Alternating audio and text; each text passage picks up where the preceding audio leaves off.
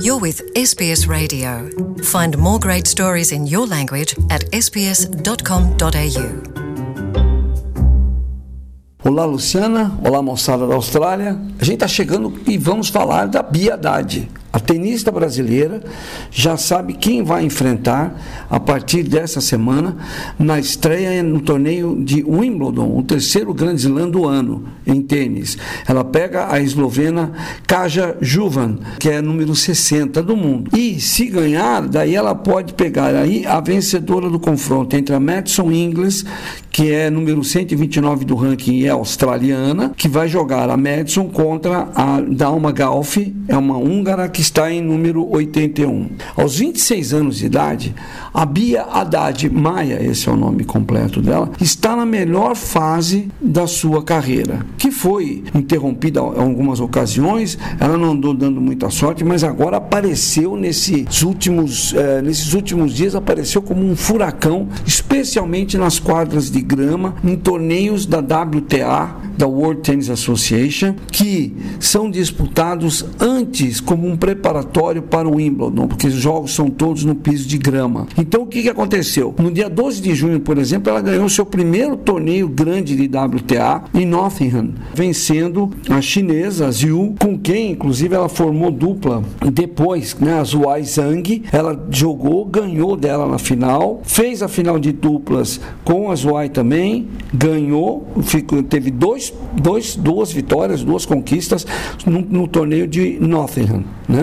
Ganhando nas simples e ganhando nas duplas. Depois, na outra semana, disputando outro torneio da WTA Birmingham, na Inglaterra, ela chegou à final e venceu por desistência da sua companheira de duplas, a Zhuai Zhang, porque a sua companheira de duplas estava com. É, teve um problema físico e teve que parar a partida.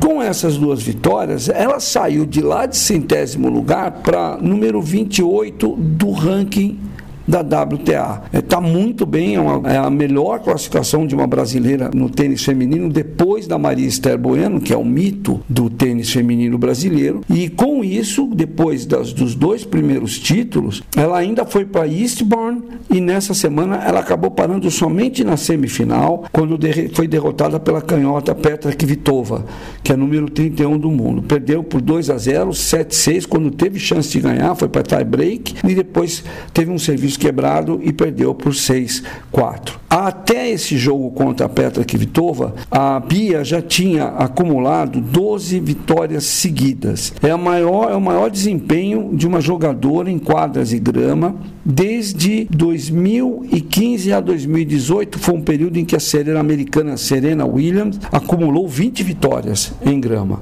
É uma marca e tanto. A chegada dela no top 30 da WTA faz com que ela fique, ela igualasse a Maria Esther Bueno, sendo que a WTA, na verdade, foi criada a partir de 1973. É que tem várias conquistas da Maria Esther Bueno para trás, incluindo o Wimbledon. Grande Slam, coisa que a Biadade ainda não conseguiu, apesar de, lembrem-se, feito uma campanha maravilhosa na Austrália, aí no Aberto da Austrália, foi muito bem e, enfim, no campeonato de duplas ganhou, então já tem um bom começo aí de temporada, na verdade de meio de temporada. Agora tem uma história muito maluca. A Bia Maia, ela vem de uma família de atletas. A mãe dela, Laís, é professora de tênis. Os avós maternos também foram tenistas.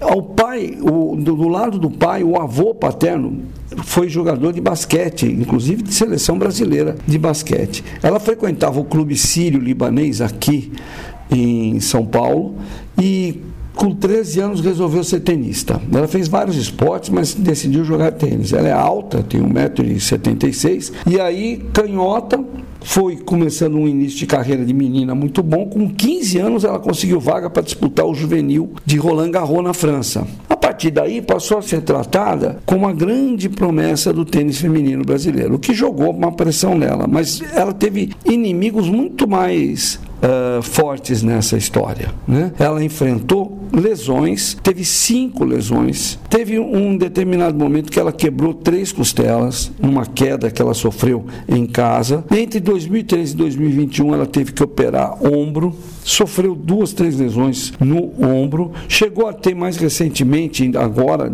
em, depois de voltar ao tênis. Ah, bom, porque no meio do caminho, vamos explicar, em 2019, ela foi pega depois de um torneio na Croácia, ela foi pega no doping, por uma substância anabolizante. Ficou 10 meses, 10 a 11 meses parada, sem poder jogar. Primeiro porque foi suspensa preventivamente, depois foi, ela levou quase 5 meses para provar nos laboratórios que o problema todo é que um suplemento que era feito de manipulação estava contaminado e ela não sabia.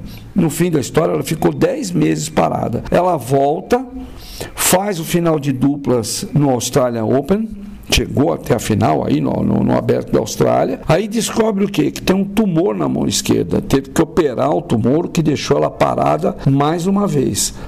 Uma mulher, uma jogadora que enfrentou problemas físicos e vários entraves que, que limitou a ascensão dela de 2013 até o final do ano passado. Esse ano livre disso, técnico novo, o atual técnico dela é o Rafael Passironi, que é um, um, autor de livros, inclusive, sobre tênis, trabalha muito a parte mental. E é isso que ela elogia. Ela mesmo disse essa semana, abre aspas, a minha parte ele trabalha muito minha parte mental, me tira da zona de conforto, me tornou mais forte e competitiva.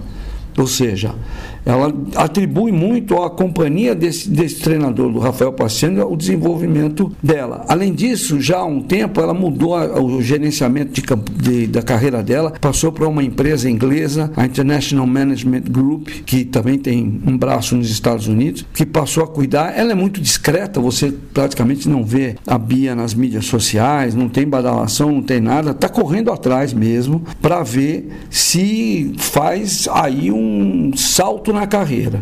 Ela está em Wimbledon, ela vai ter, talvez ela consiga melhorar a sua campanha em, no simples, né? Em um grande slam. Ela é cabeça de chave, número 23, só vai pegar jogadoras top 10, top 10, né, das 10 melhores, só a partir das oitavas de final. Aí vai ter gente boa lá no meio. Por outro lado, o Wimbledon este ano tem algumas, eh, entre aspas, facilidades para as jogadoras que vão participar. Primeiro que não vai ter tenista nem russa nem bielorrussas, que estão fora por causa da guerra, das, das sanções que a própria WTA impôs na guerra por conta da guerra da Rússia contra a Ucrânia. Então, enfim, tem isso também. Ajuda. E além disso, é, ficou mais equilibrado. Tanto que a Bia, nas casas de apostas em Londres, ela é a sexta jogadora mais cotada para levar o título.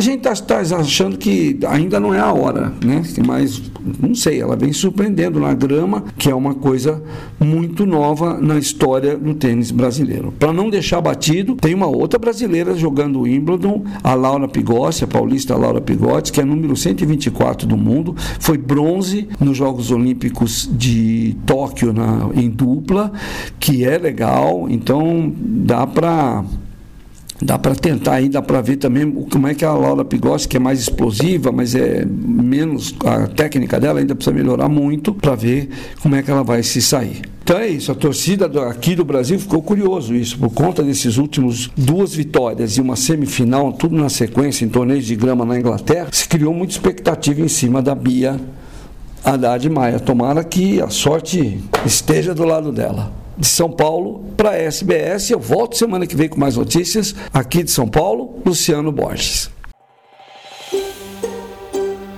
Want to hear more stories like this? Listen on Apple Podcasts, Google Podcasts, Spotify, or wherever you get your podcasts from.